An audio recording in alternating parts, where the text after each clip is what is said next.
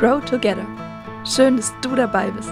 Schnapp dir einen Kaffee und setz dich zu uns.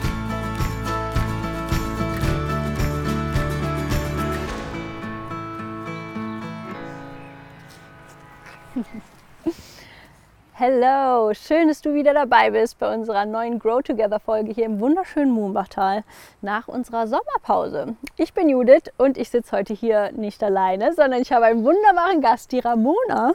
Herzlich willkommen, schön, dass du heute da bist.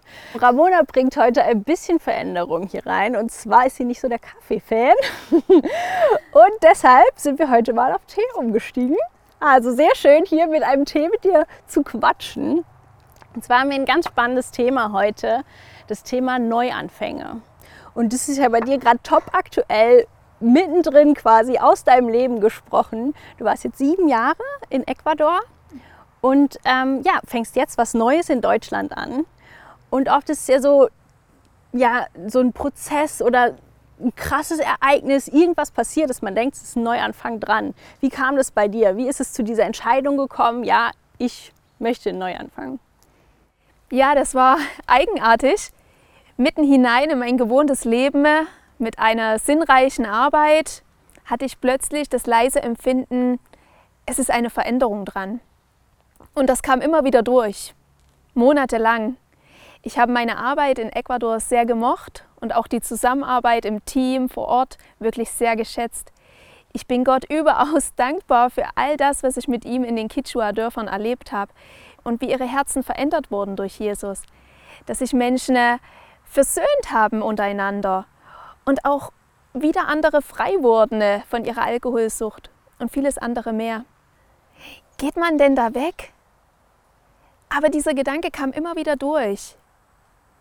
Ich habe oft gebetet und bin spazieren gegangen, habe zu Jesus gesagt, Jesus, was ist dran?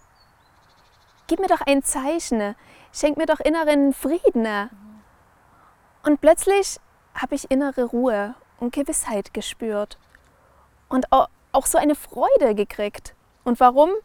Weil ich eine Aufgabe angeboten bekommen habe, wo ich mein Herzensanliegen weitertragen kann. Junge Menschen zu begleiten, sie zu motivieren, in ihrer Beziehung zu Jesus zu wachsen, sie mitzunehmen und herauszufordern, missionarisch zu leben.